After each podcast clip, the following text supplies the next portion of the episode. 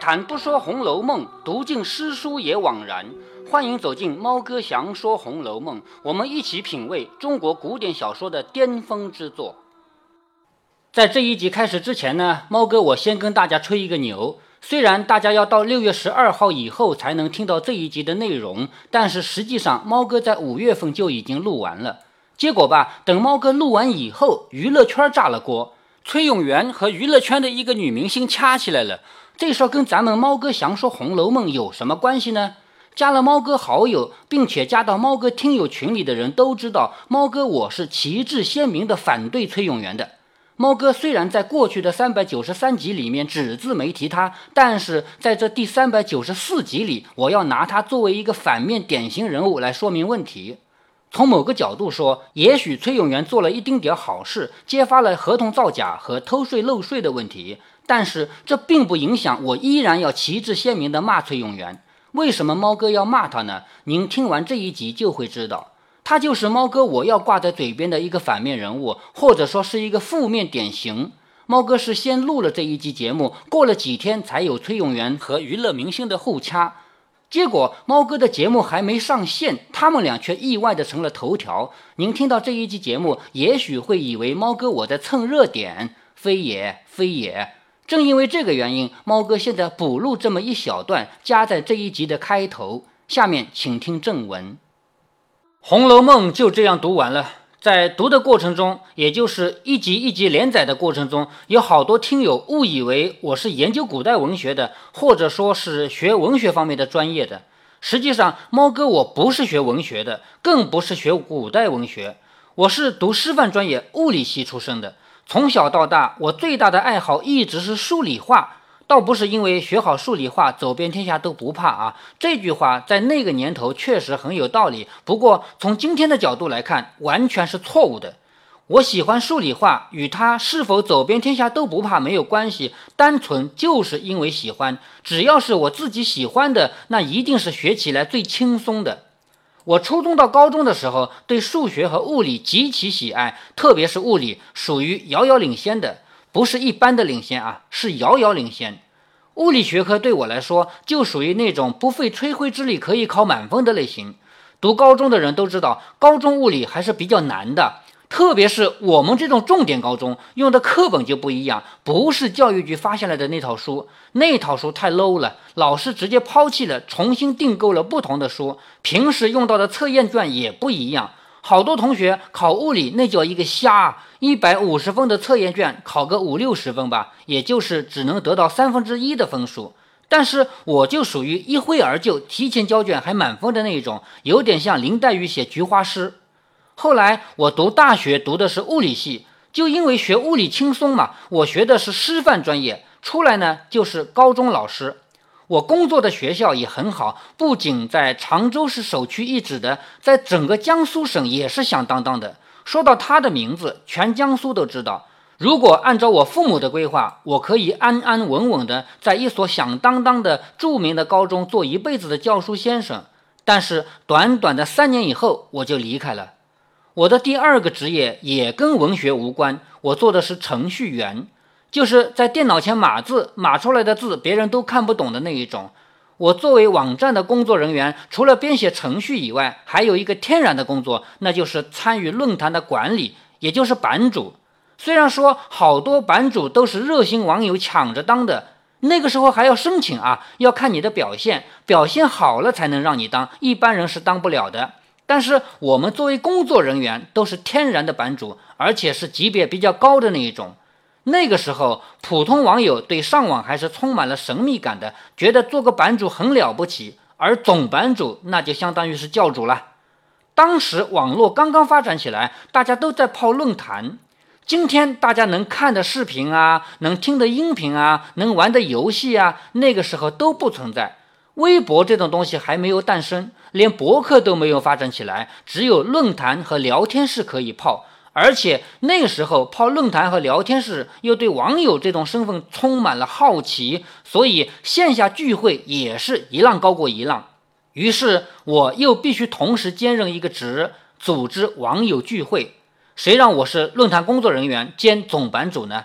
这个是工作需要啊，我除了伺候电脑，还得伺候网友。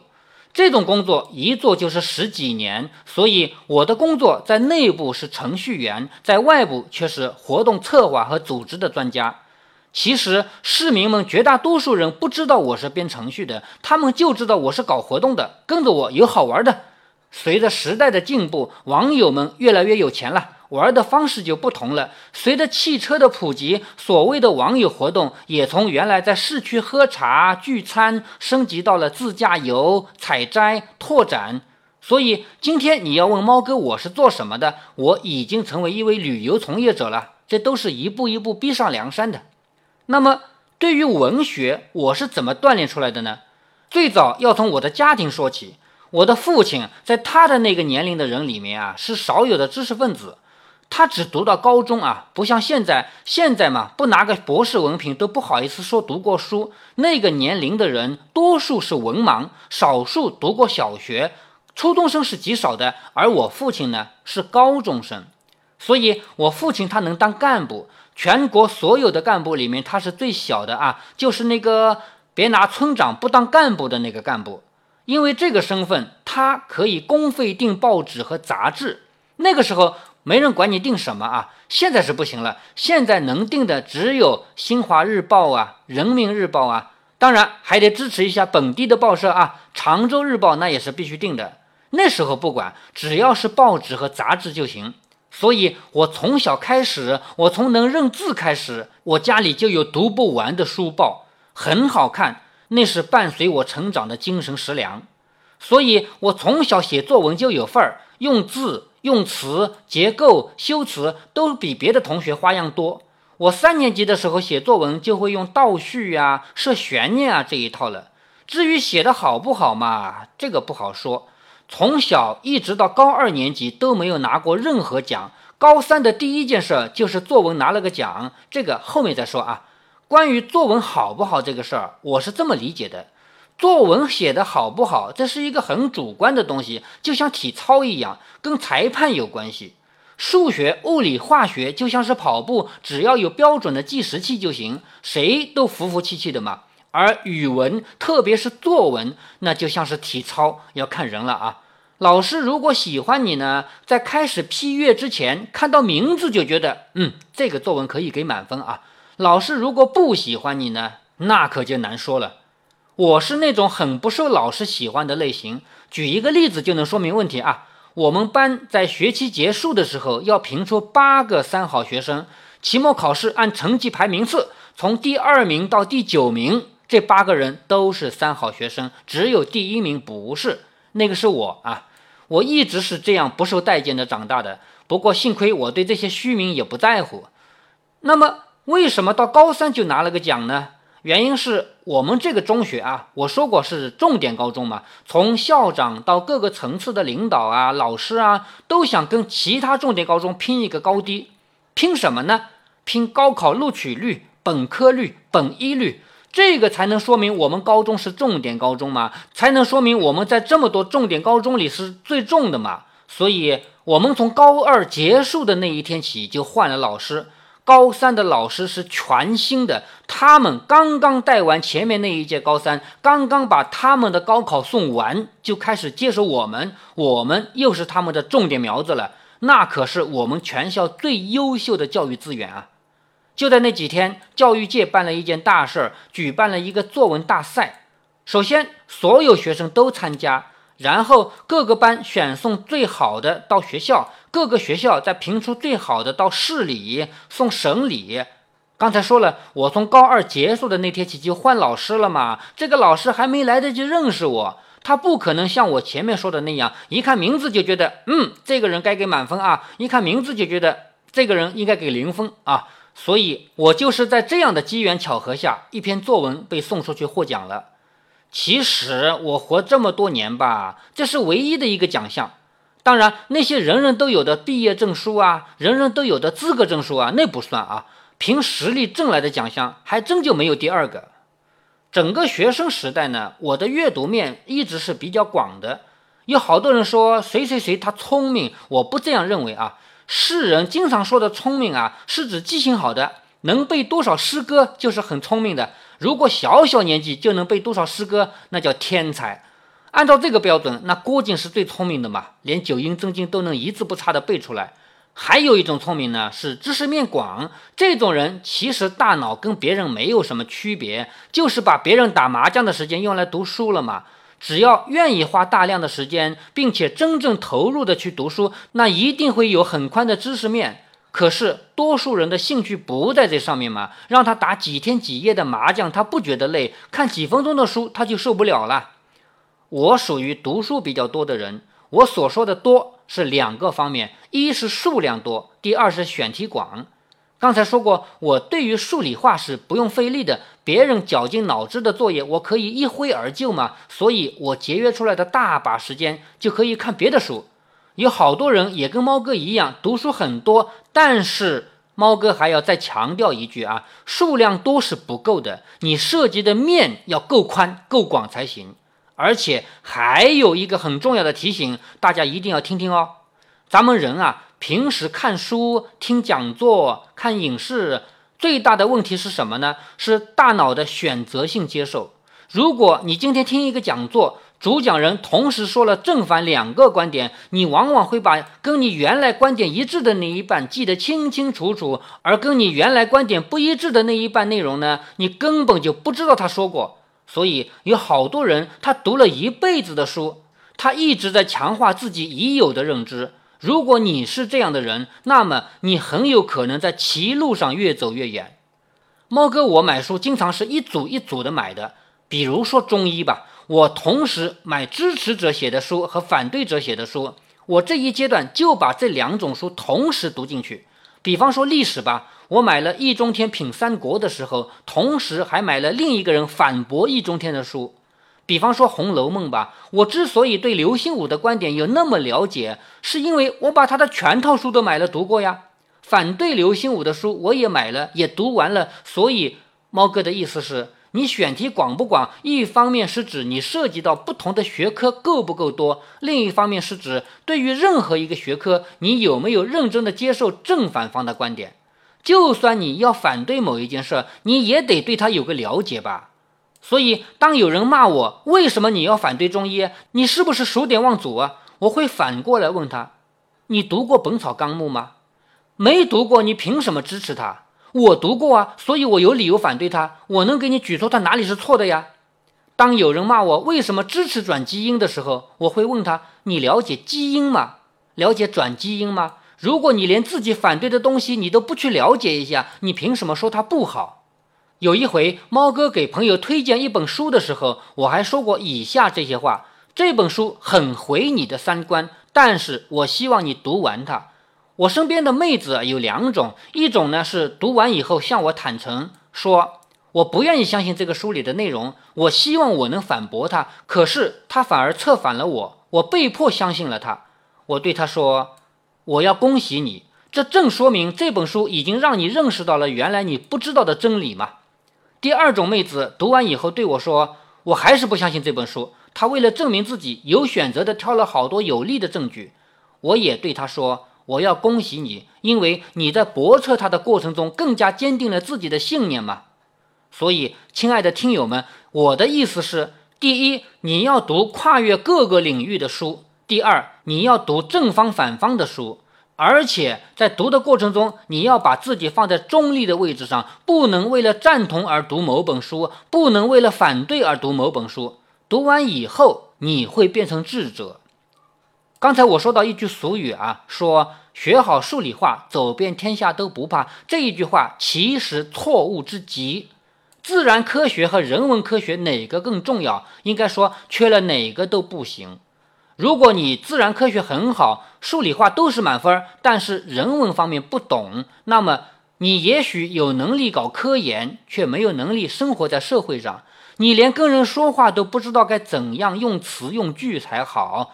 现在有好多这样的高材生，他们连上街买个菜都不会。如果面临更大的事呢？比如说企业之间的合作、商务谈判、经济纠纷、人事管理，这些他都做不了。甚至连同一个办公室的同事关系都无法处理吗？反过来，如果人文学科很优秀，而自然学科不懂呢？这种人一样很可怕。我可以很轻松的举一个例子啊，那就是崔永元。没有人可以否认他的热心和正义感，但是他对于转基因的每一句话都透露着一个只学文科不学理科的人有多么可悲。可悲是自己的事儿，可是他在新闻界有一定的知名度，他用自己的知名度来为自己不懂的事情校正。他只要一句话，可以毁掉成百上千的科学家几十年的努力啊！这其实是历史的倒退。就在猫哥的听友中，依然有人力挺中医和八字。猫哥在《红楼梦》的音频中对中医进行了好几次点评，分散在好多集里面，大家应该都听到过。猫哥对《易经》的点评，在另一个名叫《江相派传奇》的专辑里，有兴趣的也可以听一听。这种只要有点数理化知识就能认清的东西，有好多有文化、有学识的人依然在坚持相信，其实是因为只学了人文学科，没有学数理化嘛。猫哥，我既读自然科学，也读人文学科的书，既读现代的科普，也读传统的书。也正是因为这样，我才能一边读《红楼梦》，一边从现代科学的角度批判某些不合时宜的传统内容。说这些话题呢，多多少少有点好汉提当年勇啊，有点吹嘘的成分。说这么多，就是想告诉大家，我不是研究文学的，我对文学不在行，我对古代文学更不在行。从小我最喜欢的是数理化，不是文学，只不过同时阅读面有点广，写作文还可以，就这样而已。《红楼梦》是一部伟大的著作，以我的能力把《红楼梦》录了将近四百集，每一字每一句的详解，实在是有点班门弄斧了。现在回头想想，这二十个月，自己都不敢相信我能把这套书给录完了，而且当时也没想过要录成什么样。你要我再录一次，估计我是不敢开口的了。人就是这样，只有无知才会无畏嘛。这么多听友加我好友，然后加在我的群里，大家谈天说地，对《红楼梦》也是各有感悟。这些感悟对我也是很有启发。我读二十年，听友们也有读了几十年的，读了几十遍的，大家并不比我差啊。有可能只是你们没有录音，要录必然也是精品，或者说有可能你们只是不善于用语言来表达思想，心里想的比我还深。还有可能是你们只是没有尝试一下，不尝试就不知道自己有多优秀嘛。我突然觉得，我读《红楼梦》最大的成功，其实是把这么多《红楼梦》爱好者从茫茫人海中挖掘出来，并且聚在一起。为什么我会这么想呢？因为在过去的几年里，有好多人跟我提过想要建立读书社群。比方说吧，我的单位常州广播电视台，就是在党群办的领导下。党群办是什么呢？就是党领导群众、党联系群众的这么个办公室啊。在这个办公室的领导下，在工会的努力下，我们成立了读书社群。除了这种由机关单位和企业内部做的社群以外，街道啊、公益组织啊都做过。好多人来找我，希望我来帮他出出主意，要把这个社群给建立起来，要把这个社群给发扬光大，要在这个社群里搞活动。大家多读书，分享读书，互相交流，我都觉得很无奈。我说，咱们常州八百万人口，你估计有多少是安安静静读书的？或者说，换一个说法啊，你觉得每天废寝忘食打麻将的有多少？每天废寝忘食打游戏的有多少？每天追着电视剧又哭又笑的人又有多少？你把这些人除掉以后，全常州八百万人口里面还剩几个是静下心来读书的？他们不是没有啊，是被稀释了嘛？你没有办法把他们找出来，所以你难以建立一个稳定的社群嘛。所以咱们这么多《红楼梦》爱好者能够聚到一起，大家隔着山，隔着海，分布在地球的各个角落，有着不同的时差，但是在微信群里可以零距离聊天。我们围绕着同一个话题，见仁见智，思想碰撞，这是一件很不容易的事儿。我读《红楼梦》最大的成功也就在此。我在音频节目中多次说到过我读《红楼梦》的方式，在这里再说一遍啊。第一，我只读《红楼梦》本身的文字以及曹雪芹身边人留下的批语，不扩展到那些文字外面去。那些发挥的太远的，我只是知道一下而已，不采信也不否认。简单的说，就是不予理睬。第二，我始终站在小说的角度，对于小说内部能够理清的，按情节来处理；对于小说内部无法理清的细节，就按写作方法、写作思想，或者按作者想要表达的最大可能性来解读。这些在前面音频中都有讲过啊。第三，当涉及到人性问题时，不管是小说里的角色，还是曹雪芹本人，我都按人性来解读。有人问我，曹雪芹为什么要写这么一部书？我说，如果从《红楼梦》本身的文字上找答案，很简单啊，第一回就告诉你了嘛，他是要给自己身边的姐姐妹妹们立传。但是这个解释是小说层面的，不是人性层面的。猫哥从人性角度分析，把曹雪芹还原成一个人，我们来看他的意图，其实也很简单。对于任何一个人来说，这世上什么最珍贵啊？只有两样东西最珍贵，一个叫得不到，一个叫已失去。曹雪芹他从童年起就失去了烈火烹油、鲜花着锦的贵族生活，你说他不留恋？你说他的家人不留恋？当然不可能嘛。所以，曹雪芹用一点一滴细致到极致的笔墨，像雕刻一样，把他曾经经历过的繁华复原出来，就是因为他在为自己失去的东西惋惜，想用自己的方式留住。所以，曹雪芹写作的动力，他不为名，不为利，为的是自己的一份内心。这份心，既包括对身边的姐姐妹妹们立传，也包括为自己留恋的岁月立传。我又为什么要花二十年时间来读《红楼梦》？单纯就是因为喜欢嘛，没有别的理由。我为什么要给女儿读《红楼梦》呢？因为我本来就在陪女儿读书嘛。自从她出生以来，我就用我的方式在陪着她成长。我们一起读过的书很多，《红楼梦》只是其中一本。《红楼梦》的音频到这里似乎要结束了，但是猫哥要说的话还没有说完，大家的疑问也没有完。其中就包括一个问题：猫哥，我为什么要这么激烈的反对崔永元？我在读《红楼梦》的过程中一直在说，曹雪芹对人世间每一个人都充满了悲悯。那我为什么就不能对崔永元多一份悲悯呢？因为有些错误是可以讨论的，有些错误是不能讨论的。大家回忆一下《红楼梦》中的探春李家，为什么探春这么厉害的一个人物要被赵姨娘气哭了，而且连王熙凤的面子都要当场驳回？这个故事跟崔永元又有什么关系呢？这一集我们就先聊到这里，请听下集。如果您觉得猫哥的读书分享有益有趣，欢迎您点击订阅，这样您将在第一时间收到猫哥的更新提醒。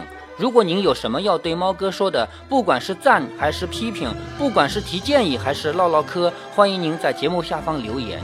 您也可以加猫哥的公众号，四个字“猫哥在线”。您还可以加入猫哥的听友群中，微信群呢，用语音节目没有办法说清，还是 QQ 群方便，群号为八四九九六六八九九。不管加入 QQ 群，还是微信群，还是在节目下留言，还是在公众号留言，您都可以围绕着书中的智慧和读书的乐趣畅所欲言。好，再见。